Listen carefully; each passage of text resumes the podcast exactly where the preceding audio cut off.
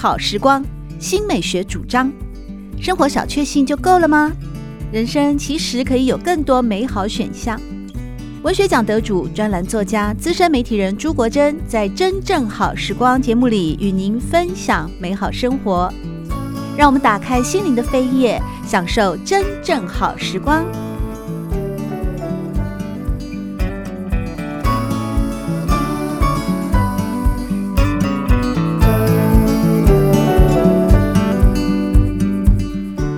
朋友们好，欢迎您来到《真正好时光》的节目。在今天，我们邀请到的是宝瓶出版社的呃责任编辑丁慧文，来和我们聊一聊，是最近已经非常火红了、大受欢迎的一系列的这个作品，尤其是这个大师兄啊，几乎现在嗯，因为随着书籍的畅销，很多人都认识他。而他最新的一本《火来了，快跑》，也在宝瓶出版社出版了。慧文您好，呃，国珍好，各位听众好。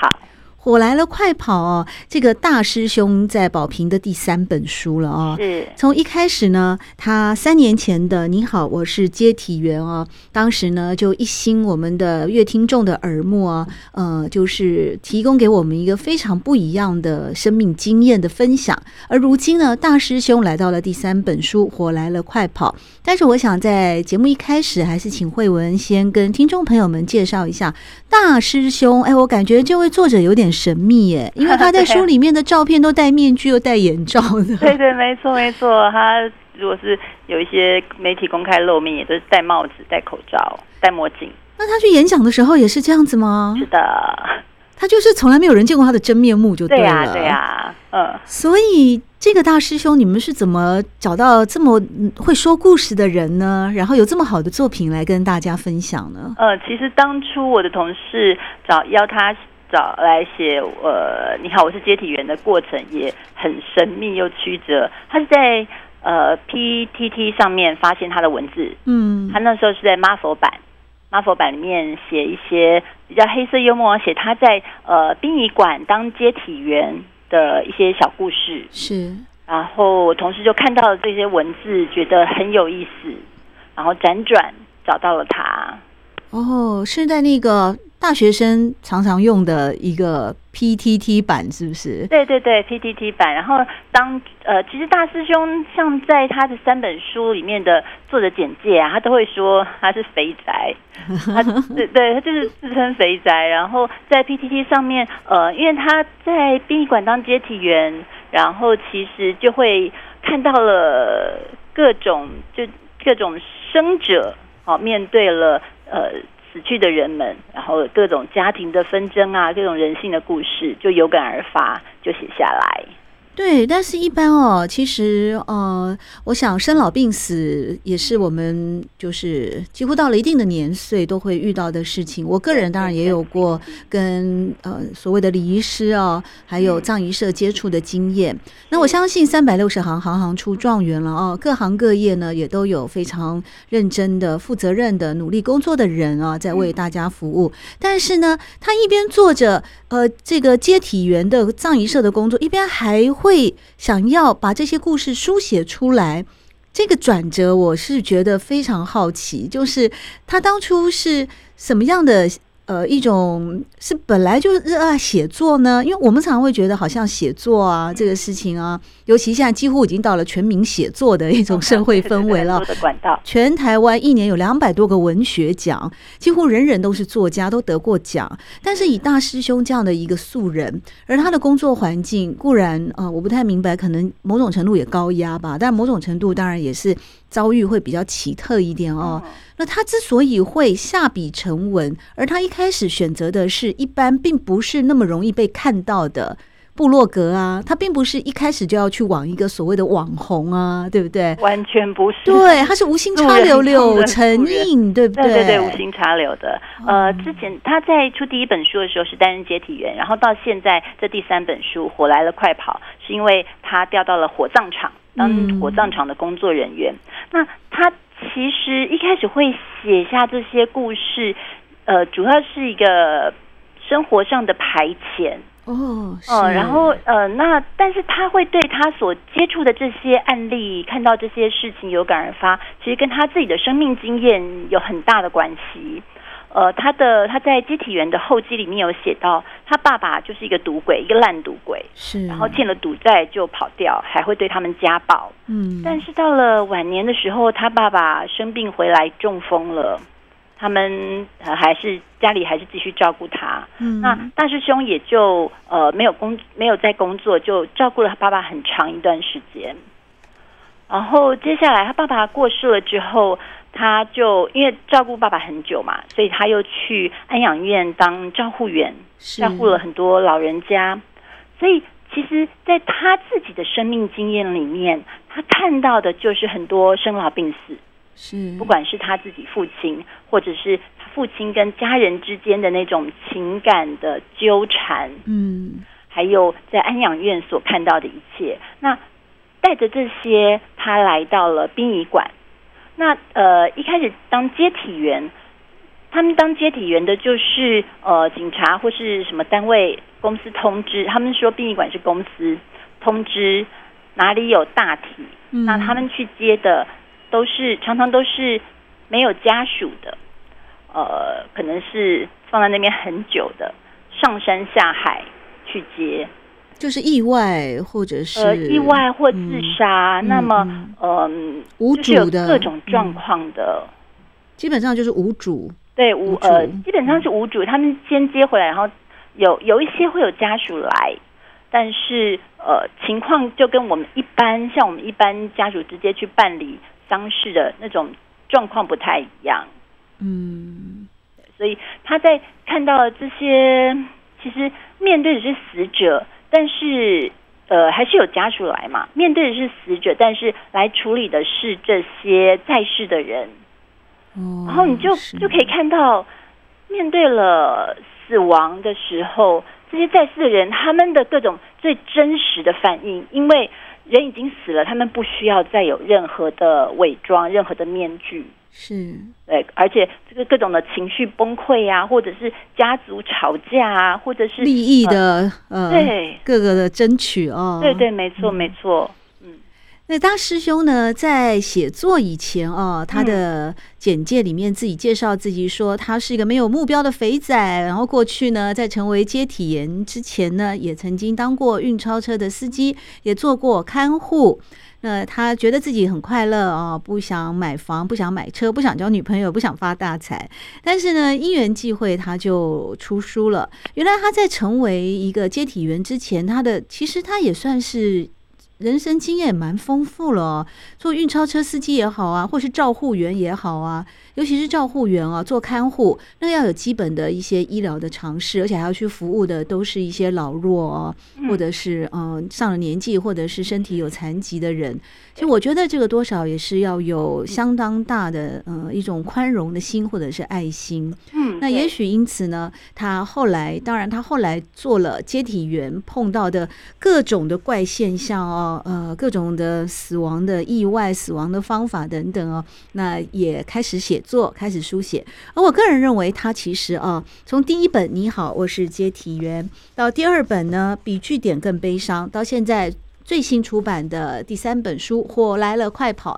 而他呢，他的工作性质也从呃那个跑现场到现场去接体的这样的一个算是外务性质的工作，突然变成内勤了。他现在去。负责，对，他去负责那个火葬场，就是整个火葬设备跟捡骨，就不能不能再出去，因为在《火来了，快跑》啊这本书一开始，大师兄好像对这个职职职涯的转换哈，他的心里面，他心里面有点调试啊。对，因为因为大师兄他真的非常热爱当一个接体员，他不会惧怕。很多很奇怪的车祸现场啦，不会不会，因为像他们有接到各种什么了，在路边倒路倒的哦，然后冻死的、饿死的、自杀的各种意外的等等，那他会觉得你你接触到那些人，还有那些家庭的背后，然后他会感受着这些逝去的人他们人生最后的场景，他甚至会在心里跟那些呃死者对话。然后就想说，他们为什么会呃到现在这样子的处境？他们的生命中经历了什么？所以他非常热爱这个工作。他甚至想到说，如果可以，这是他很想做一辈子的工作。那他后来什么原因被调进内勤了呢？呃，就是因为公司里面一些职务的调动，那他不得不接受嘛。嗯、然后，所以一开始他被调到火葬场的时候，其实他是蛮不能适应的，嗯、是觉得很遗憾啦，就是不想离开原本接体员的工作。是，然后可能就觉得没有办法再再。呃，遇见这么多各式各样不同的状况，他可能写不出来了吗？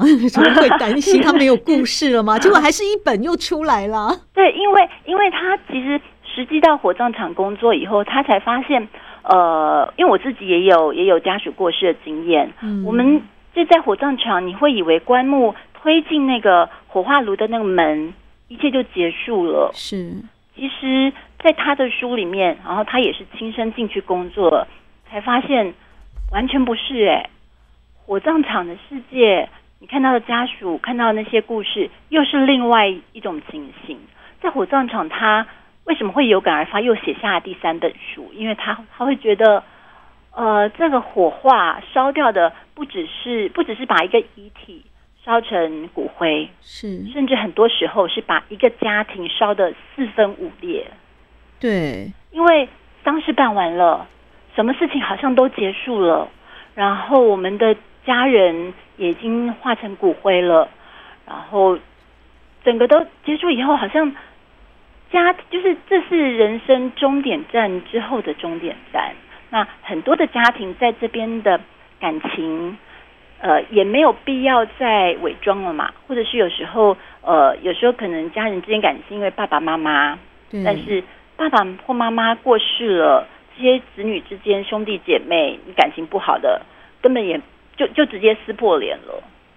对啊，尤其是好像这个生者跟亡者的距离哦，嗯，在活着的时候往往牵扯不断，有的甚至到死了以后都也没办法那么洒脱。像是《火来了，快跑》当中有一个呃，他就看到了大师兄就看到了一个妈宝。嗯那这个妈宝的孩子呢？哎呀，这个妈妈活着的时候已经很辛苦了啊。对。结果那当然是妈妈照顾孩子啊，非常用心。所以在火化以后啊，当然里面还有很多术语，我们稍后也可以一一的啊，就那些术语来跟，比方什么观音观音骨啊啊，烧库钱啦。哎，结果没想到这个这个王者啊，这母亲就烧出了很难烧出来的观音骨。后来呢，呃，就只轮到他的儿子来捡骨了。结果这个儿子啊，不要对那个观音骨没兴趣，他对膝盖有兴趣。对，好，就对膝盖有兴趣呢。那那大师兄也觉得很奇怪，就说一般人我们都会觉得说王者烧了很好看的骨头啊，这样平平安安的，好像到了另外一个世界去了，为他感到高兴。结果这个这个家属竟然这个儿子就说要膝盖骨，原来是这个儿子的自己的膝盖不好。他就把妈妈的膝盖捡出来说：“妈妈，呃，你呢？保佑我。”对，说要让我的那个膝盖也好，所以我先捡膝盖骨。哎，我就看到故事，看到这边快昏倒。然后 就是，然后另外一个家属听了，就那个问，就问大师兄说：“师傅，那个我有偏头痛，那他夹我妈妈哪里的骨头？”对，就就常常真的是在那个场景，也是看到了很多人性，都已经到这个节骨眼了哦，这个都已经生死两茫茫了，嗯，然后想到的还是自己。我是看到这个故事，是觉得很感啊，对，对，感触很多了啊。嗯，然后他另外还其实还提到，我刚刚说，就是可能爸爸或妈妈过世以后，家属要决裂，你就就直接正式决裂了。它里面提到。呃，简骨啊，在简骨室，其实他也看到了很多不同家属的分类。对，比如说有一对兄弟进来，他们就是已经感情决裂了，所以就分站两边。他说这叫摩西分海，或者一句话都不讲。然后再来都是同理可证，就是三国鼎立，就是家属分成三堆，也是互相不讲话。嗯，然后家属分三堆也就算了，但是有骨灰分三堆的这个，是不是就真的我好难想象？对对对，是就是呃，就是有有四个儿女，嗯、呃，就是妈妈整个兼顾完成之后，他们就拿出不同的容器，有一个拿小罐子，有一个拿小袋子，然后有一个住美国的，对，他们说可不可以把妈妈的骨灰分成四份？嗯，因为他们要自己一人一份带走。有时候我就难免会去想，这样这是真的爱吗？对啊，你就是大师兄就觉得非常的，就觉得很很这种是很很奇葩，很令人觉得感伤啊。对，这好好多篇故事，透过大师兄的哦，这个能言善道、娓娓道来，在火来了快跑哦，大师兄的最新的作品到火葬场哦，来看透人生的一些故事的记录。我觉得大师兄他好像他就在旁边这样子看着，嗯、呃，当然他文笔非常的好，尤其到这一本哦，好像就是也没有任何的，嗯，往往到了这个时候，尤其他作为一个第三者、旁观者。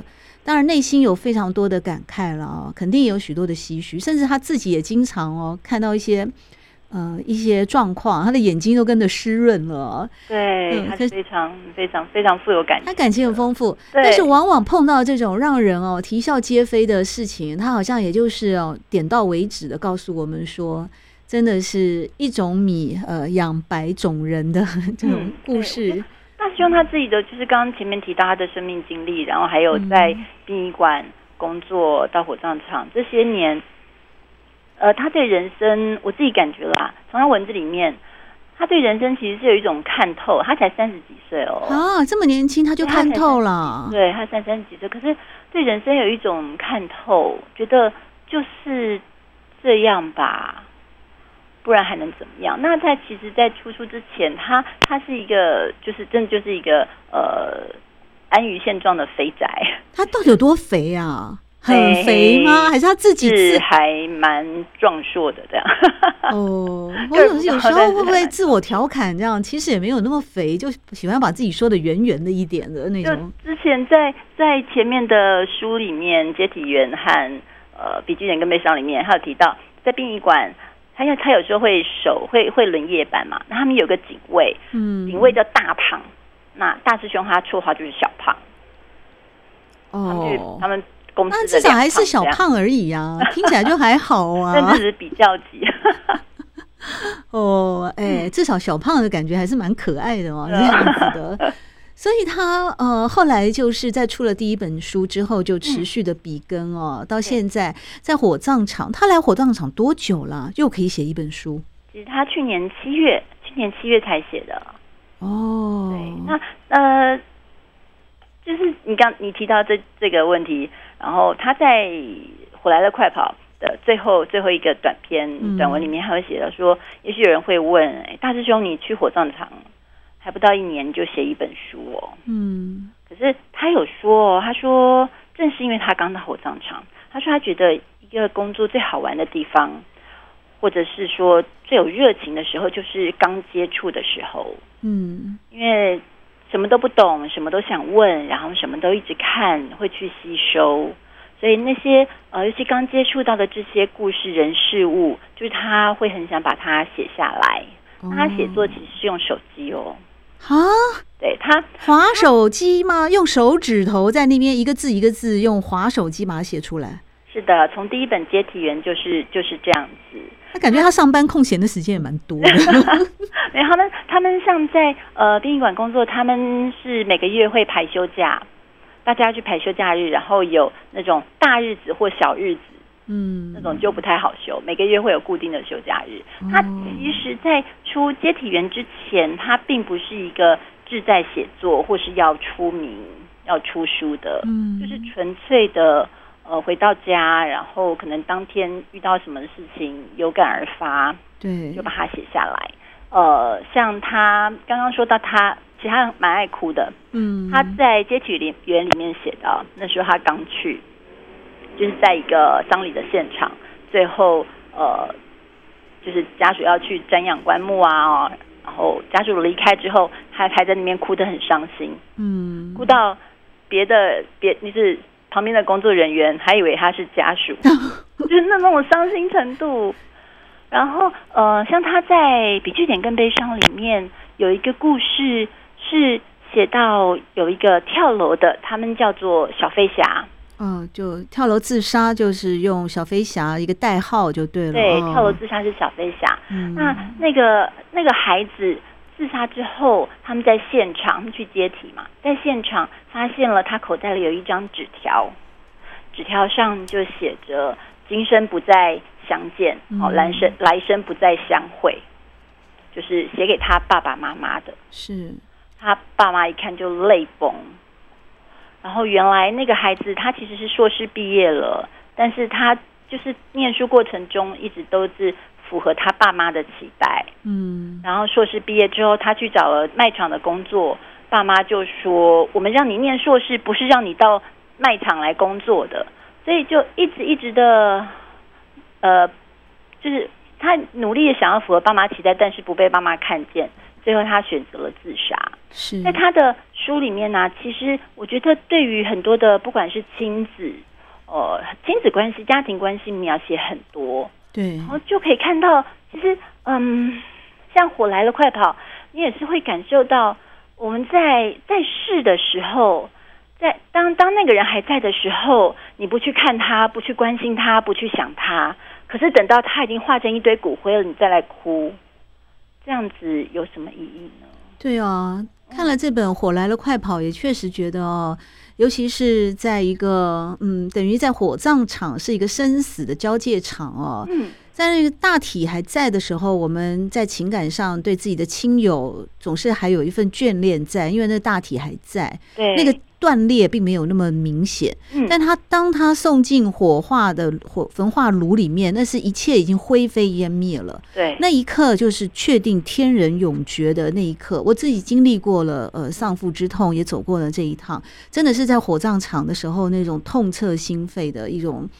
一种感觉哦，所以我相信大师兄在火葬场的呃工作经验哦，又加上他个人的非常丰富的感情，又很具有同理心的那种柔软度啊，肯定又会写出一篇又一篇温暖的故事。在今天真正好时光，我们邀请到的是宝瓶出版社的资深编辑丁慧文，和大家分享的是大师兄的最新作品《火来了，快跑》。在这本书里面呢，大师兄再度啊，用非常会说故事的跟大家分享的是火葬场的一些呃人情冷暖的各个人生故事。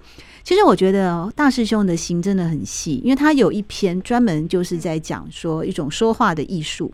他告诉我，他觉得说话的艺术，有时候说到某个到底，你很难去讲说好或不好。他在这里面就讲说，他们在装罐的时候啊，因为烧成骨灰啊，那装罐通常就会由亲属啊先捡第一块放进骨灰罐里面，然后要说啊某某某入新居啦啊，这就是在火葬场的一些规矩。那常常呢，那礼仪社的一些礼仪师啊，看到骨头，哎，那骨头烧出来真的是有各种。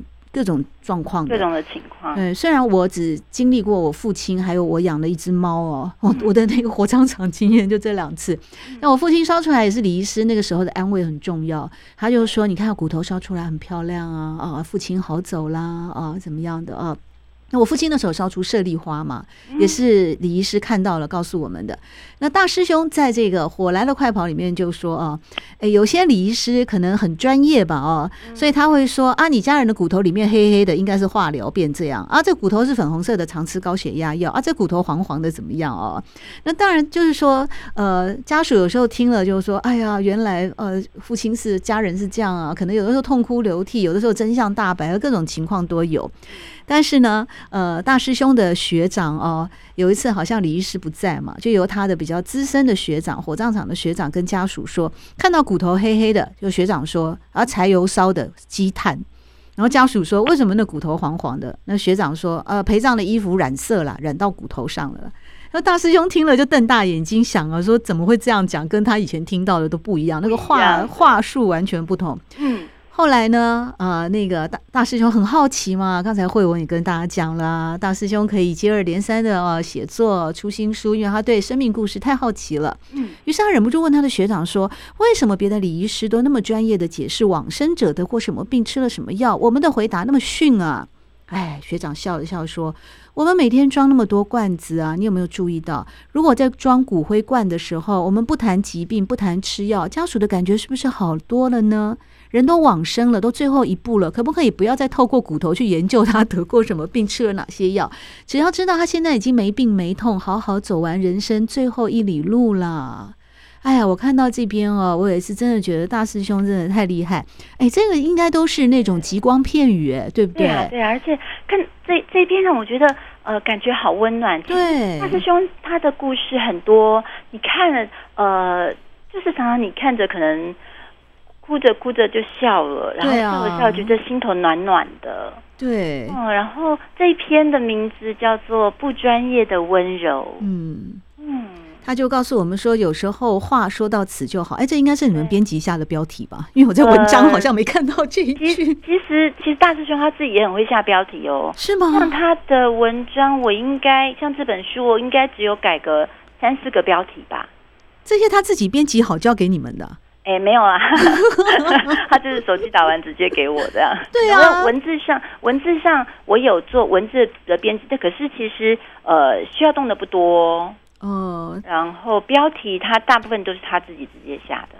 对啊，我想他应该没有那么厉害，因为你们在《火来了快跑》这本书有分第一章、第二章，哎。哦，对啊，对。第一章就讲火来了，快做的编辑。对啊，第二章就讲那个冰的世界嘛，然后又讲一些人的故事啊等等的。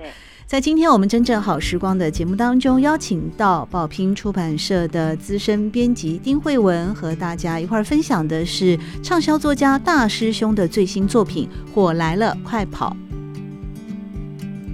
喜欢朱国珍制作主持的《真正好时光》，欢迎您订阅、分享或留言，随时保持互动，一起共享美好生活。